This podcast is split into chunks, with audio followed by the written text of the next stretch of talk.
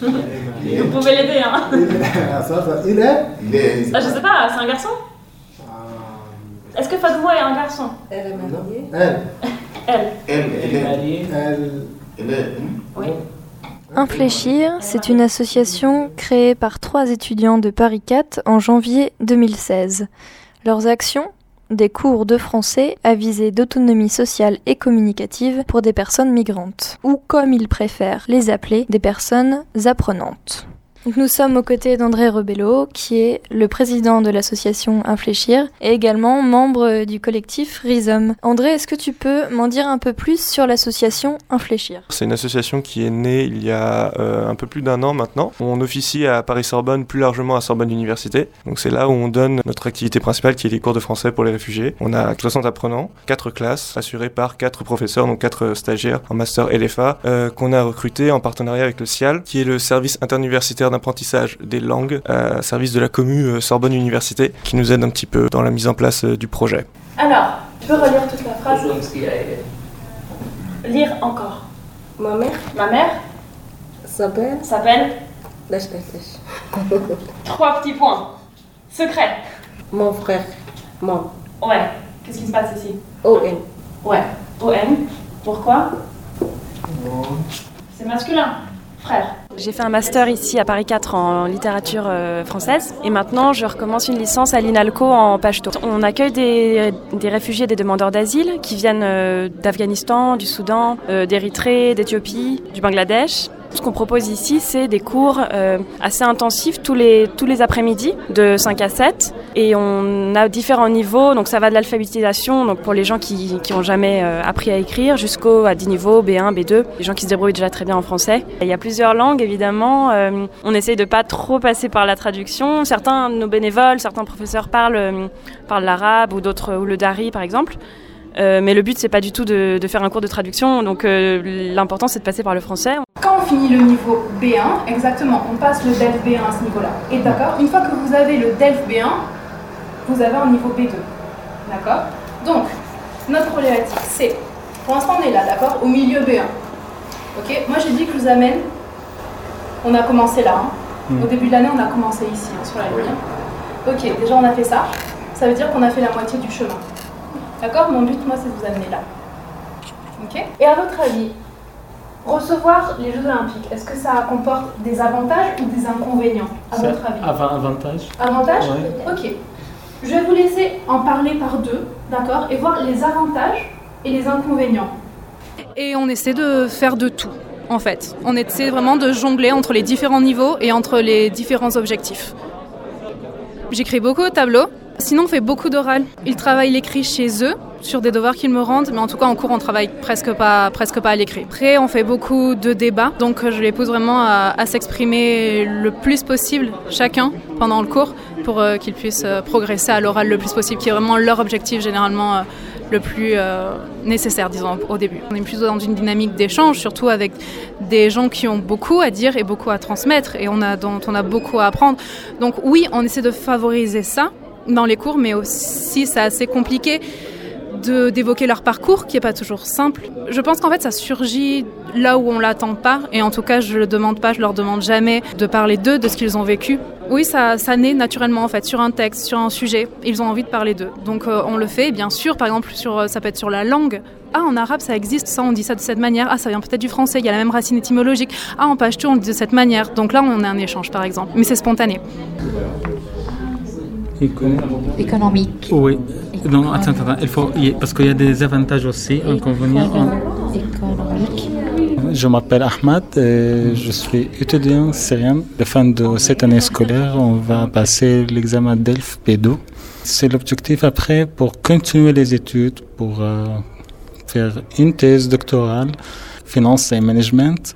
Tout le monde m'ont dit ça. Il y a un progrès euh, remarquable.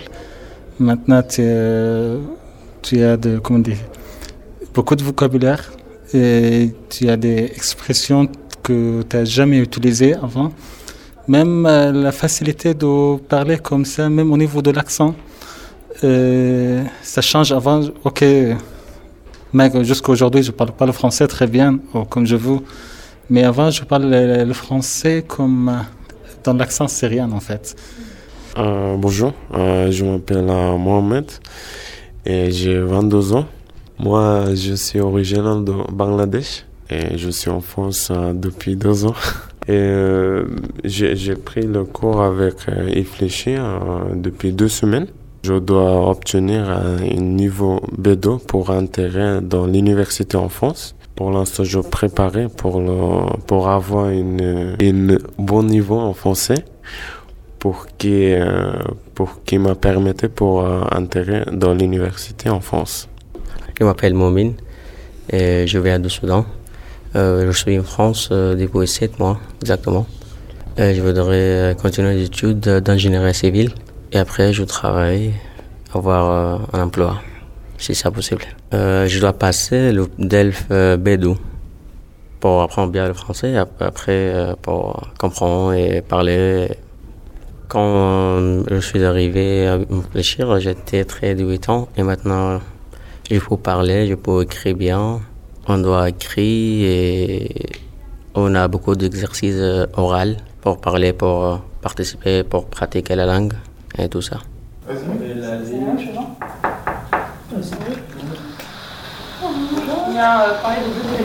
vous m'avez peut-être déjà vu.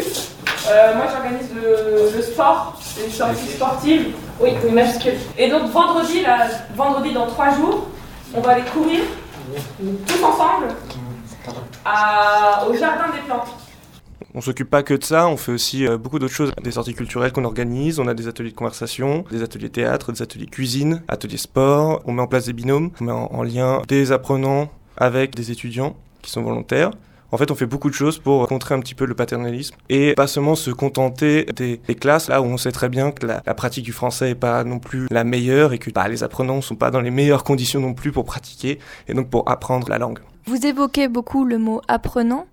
Euh, pourquoi est-ce que c'est important pour vous de parler d'apprenants plutôt que juste de personnes migrantes? On parle d'apprenants parce que on n'a pas envie de parler de réfugiés. C'est un terme qui correspond surtout à un statut juridique. On n'a pas que des réfugiés avec nous. Euh, C'est un statut qui est difficile à voir et qui correspond finalement qu'à une petite fraction de nos bénéficiaires. On n'aime pas non plus le terme migrant ou migrante et pas non plus le terme exilé même si c'est des termes qu'on utilise parce qu'ils sont un peu plus satisfaisants que le terme réfugié parce que quand on parle par exemple d'exilé ça m'évoque euh, une personne qui en fait est déracinée de sa terre et qui est un peu nulle part chez elle alors que nous on aimerait bien qu'elle soit chez elle ici un peu partout là où, euh, là où elle a envie d'être. Ces apprenants, euh, ces personnes qui viennent nous voir, bon, viennent apprendre de français évidemment mais peut aussi apprendre énormément de choses de leur part donc euh, on considère que si on met des étudiants avec eux et ben ces personnes-là peuvent aussi apprendre des mots en pachto, Ils ont aussi un bagage culturel, on est là pour apprendre aussi d'eux en fait finalement. Qui vient? C'est des demandeurs d'asile, c'est des réfugiés, c'est des personnes qui ont la protection subsidiaire, des personnes qui sont orientées soit euh, par les CADA, les centres d'accueil de demandeurs d'asile, les associations qui s'en occupent, c'est-à-dire par exemple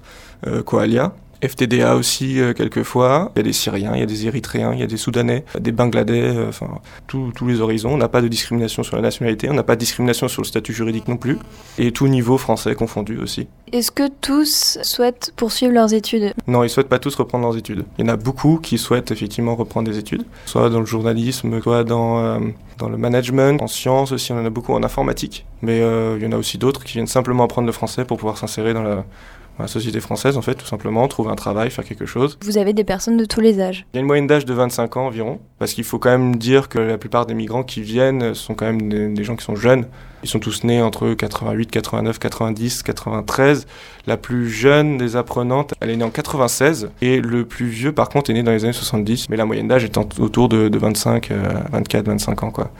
Il y a également des bénévoles dans l'association Infléchir. Eux, quel est leur rôle et combien sont-ils?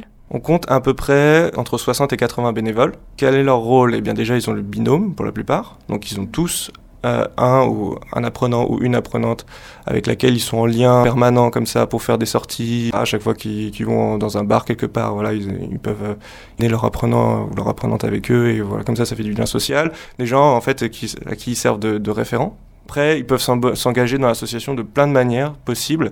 On a un pôle culturel qui organise des sorties culturelles. Donc ils vont au musée, ils vont au théâtre. Là, dimanche dernier, ils sont allés dans Paris pour voir euh, des graffitis, donc de street art. On a un pôle com pour la communication interne au sein de l'association, essayer de recruter d'autres bénévoles. Alors vous existez, euh, vous le disiez tout à l'heure, depuis janvier 2016.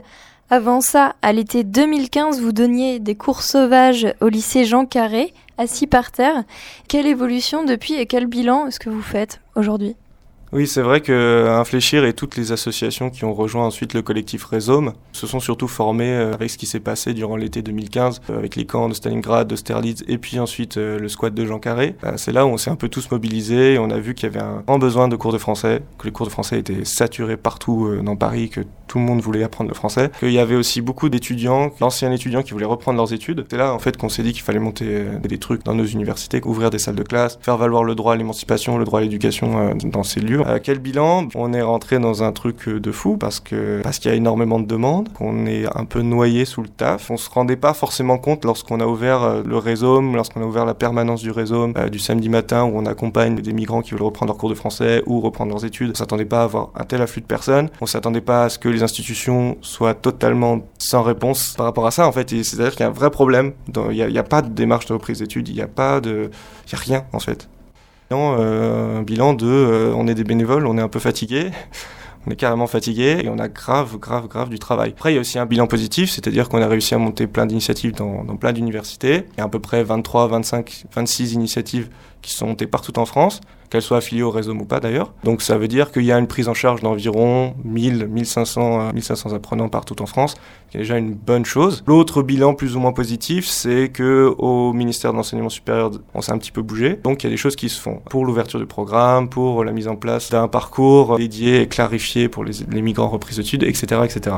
Maintenant, ça va évoluer l'année prochaine, ça c'est encore une grande question. Et bon, tous les programmes sont un petit peu sur la sellette, c'est-à-dire que tous les ans, il faut qu'on renouvelle les conventions avec les universités, tous les ans, il faut qu'on fasse ces démarches. Est-ce que l'année prochaine, Infléchir continuera d'exister? C'est une grande question. En ce qui concerne humainement, la progression peut-être des migrants, oui, on a réussi à aider pas mal de gens quand même. Il y en a beaucoup euh, qui étaient en cours avec nous l'année dernière, qui le sont encore aujourd'hui, qui ont évolué, et qui ont réussi à faire plein de choses et qui se sont exprimés. Est-ce que vous pouvez nous éclairer euh, sur le lien entre Rhizome et Infléchir et nous expliquer davantage ce qu'est le collectif Rhizome? Rhizome, c'est le réseau d'études supérieures d'orientation des migrants et des exilés. Le lien, c'est... Bah, Rhizome est un collectif et Infléchir, c'est une association. Dans Rhizome, il y a une multitude d'associations qui sont comme Infléchir et qui sont en fait des initiatives étudiantes qui sont montées dans les universités ou dans des grandes écoles pour donner des cours de français, aider à la reprise d'études, etc.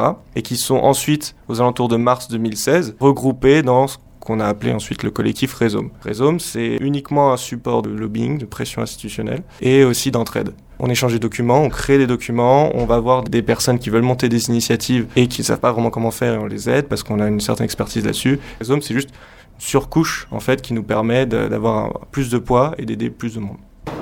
Aujourd'hui, Ah, il faudra en parler au Et il faudrait, il faudrait, tu sais, parce que Yvon m'a dit, et c'est pas